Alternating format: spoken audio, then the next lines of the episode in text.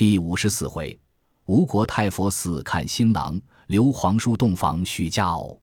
却说孔明闻鲁肃到，与玄德出城迎接，接到公谢，相见毕。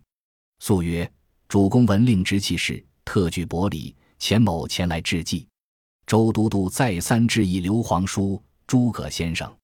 玄德、孔明起身称谢，收了礼物，置酒相待。肃曰：“前者皇叔有言。”公子不在，即还荆州。今公子已去世，必然见还。不识几时可以交割？玄德曰：“公且饮酒，有一个商议。”素强饮数杯，又开言相问。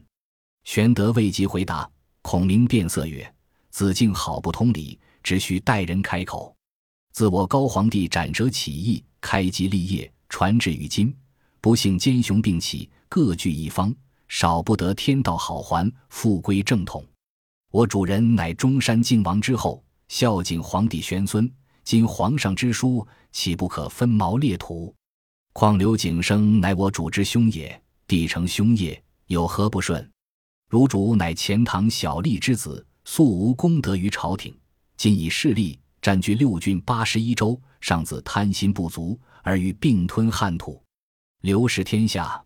我主姓刘，道无分；汝主姓孙，反要强征。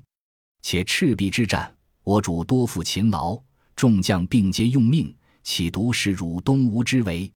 若非我借东南风，周郎安能斩半筹之功？江南一破，休说二乔至于铜雀宫，虽功等加小，亦不能保。是来我主人不及答应者，以子敬乃高明之士，不待细说。何公不察之甚也？一席话，说得鲁子敬缄口无言。半晌，乃曰：“孔明之言，怕不有理，征奈鲁肃身上甚是不便。”孔明曰：“有何不便处？”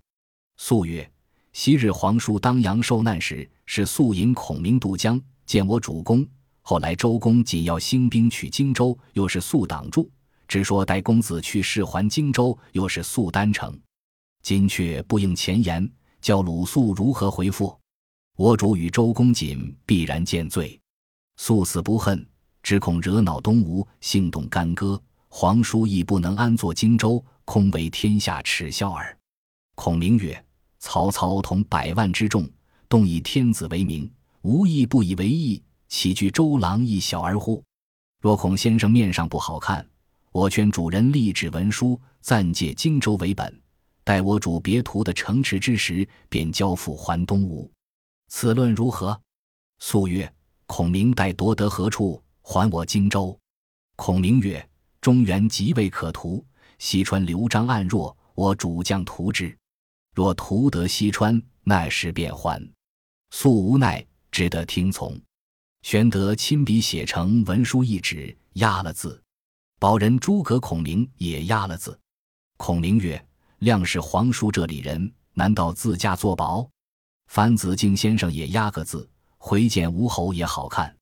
素曰：“某知皇叔乃仁义之人，必不相负。”遂压了字，收了文书，宴罢辞回。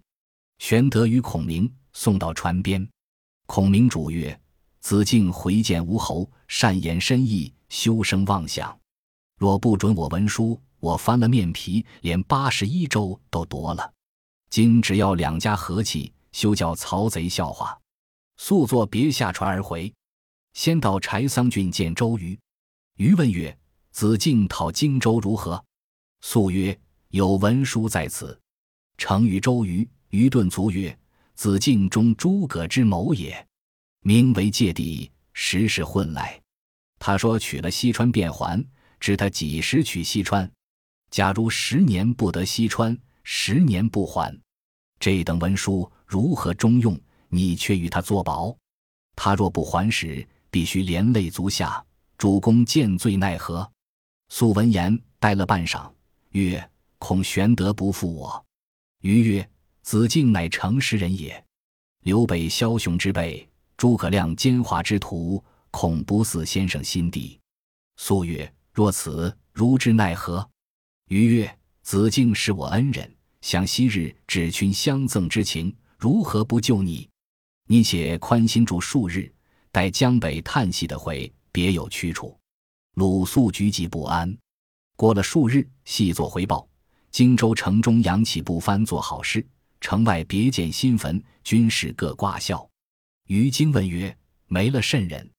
细作曰：“刘玄德没了甘夫人，即日安排殡葬。”余谓鲁肃曰：“无计成矣，使刘备束手就缚，荆州反掌可得。”肃曰：“计将安出？”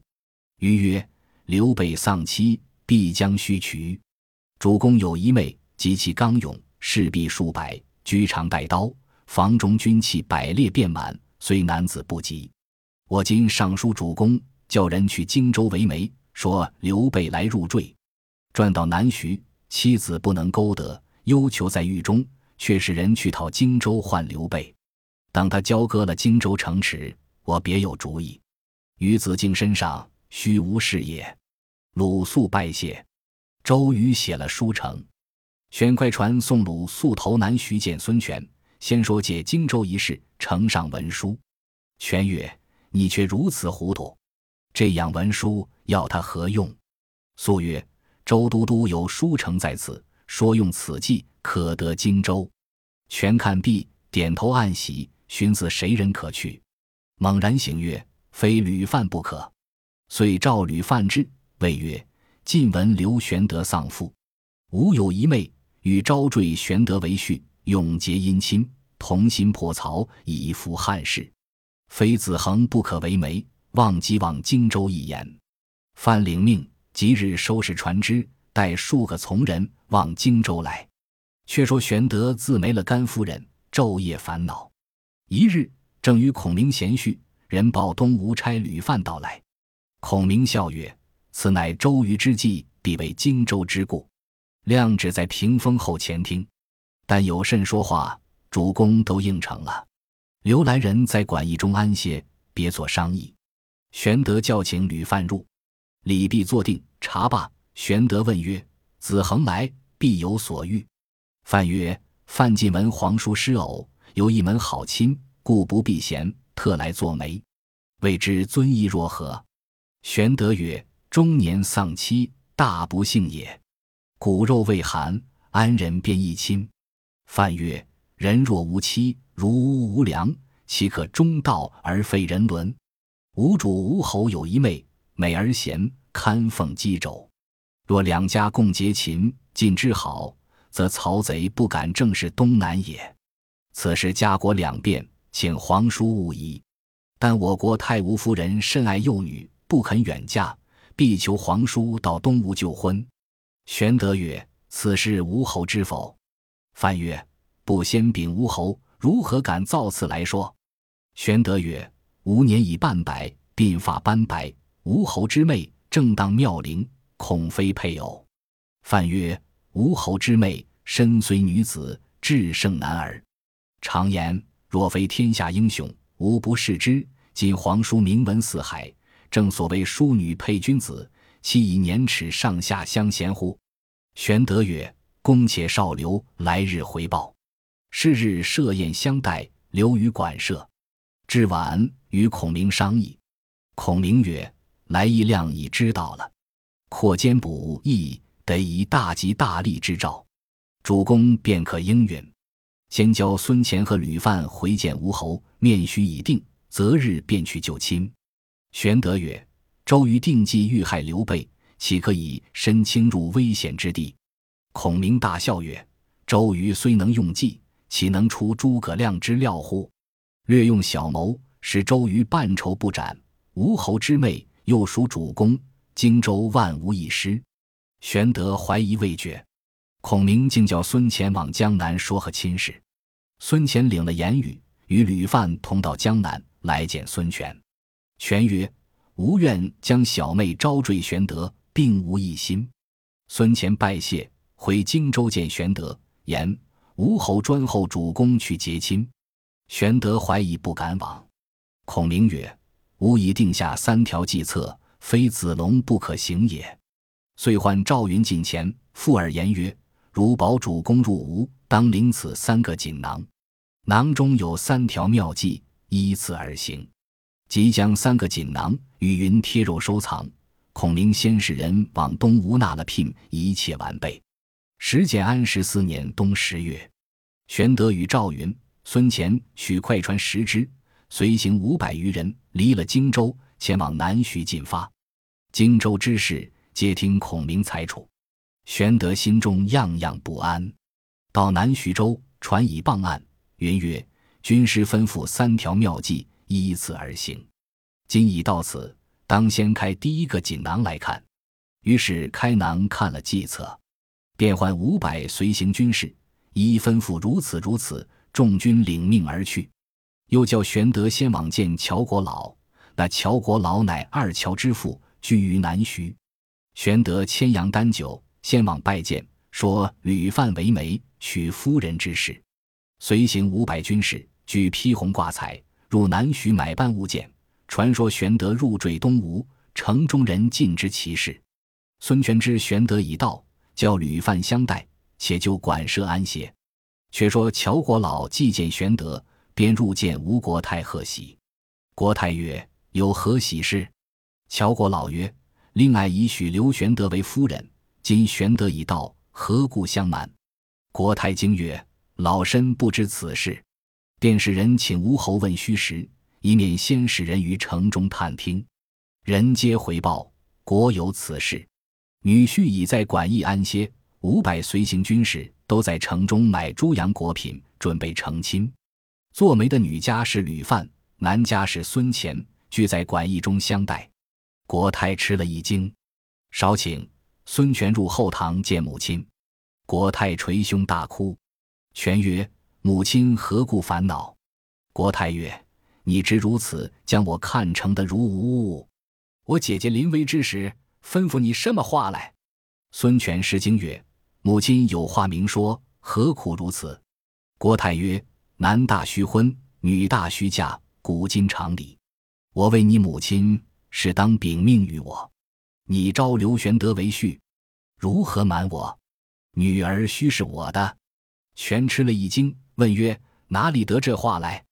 郭泰曰：“若要不知，除非莫为。满城百姓。”哪一个不知？你倒瞒我！乔国老曰：“老夫已知多日了，今特来贺喜。”玄曰：“非也，此是周瑜之计，因要去荆州，故将此为名，转刘备来拘囚在此，要他把荆州来换。若其不从，先斩刘备。此是计策，非实意也。”国太大怒，骂周瑜曰：“汝作六郡八十一州大都督！”直嫩无条计策去取荆州，却将我女儿为名，使美人计，杀了刘备，我女便是望门寡。明日再怎地说亲，虚误了我女儿一事。你们好做作。乔国老曰：“若用此计，便得荆州，也被天下人耻笑。此事如何行的？”说的孙权默然无语。国太不住口的骂周瑜。乔国老劝曰：“事已如此。”刘皇叔乃汉室宗亲，不如真个招他为婿，免得出丑。权曰：“年纪恐不相当。”国老曰：“刘皇叔乃当世豪杰，若招得这个女婿，也不辱了令妹。”国太曰：“我不曾认得刘皇叔，明日约在甘露寺相见。如不忠我意，任从你们行事；若忠我的意，我自把女儿嫁他。”孙权乃大孝之人，见母亲如此言语。随即应承，出外唤吕范，吩咐来日甘露寺方丈设宴。国太要见刘备。吕范曰：“何不令贾华部领三百刀斧手，伏于两廊？若国太不喜时，一声号举，两边齐出，将他拿下。”全遂换贾华，吩咐预先准备，只看国太举动。却说乔国老辞吴国太归，使人去报玄德言：“来日吴侯。”国太亲自要见，好生在意。玄德与孙乾、赵云商议，云曰：“来日此会多凶少吉，云自引五百军保护。”次日，吴国太、乔国老先在甘露寺方丈里坐定，孙权引一班谋士随后都到，却叫吕范来馆驿中请玄德。玄德内披细铠，外穿锦袍，从人备剑紧随，上马头甘露寺来。赵云全装冠带，引五百军随行，来到寺前下马，先见孙权。权观玄德仪表非凡，心中有畏惧之意。二人叙礼毕，遂入方丈见国泰。国泰见了玄德，大喜，谓乔国老曰：“真无序也。”国老曰：“玄德有龙凤之姿，天日之表，更兼仁德布于天下。国泰得此佳婿，真可庆也。”玄德拜谢，共宴于方丈之中。少客，子龙带剑而入，立于玄德之侧。国泰问曰：“此时何人？”玄德答曰：“常山赵子龙也。”国泰曰：莫非当阳长坂抱阿斗者乎？玄德曰：“然。”国泰曰：“真将军也。”遂赐已久。赵云谓玄德曰：“却才某于廊下巡视，见房内有刀斧手埋伏，必无好意，可告知国泰。”玄德乃跪于国泰席前，泣而告曰：“若杀刘备，就此请诛。”国泰曰：“何出此言？”玄德曰：廊下按扶刀扶手，非杀备而何？国泰大怒，责骂孙权：“今日玄德既为我婿，及我之儿女也，何故扶刀扶手于廊下？”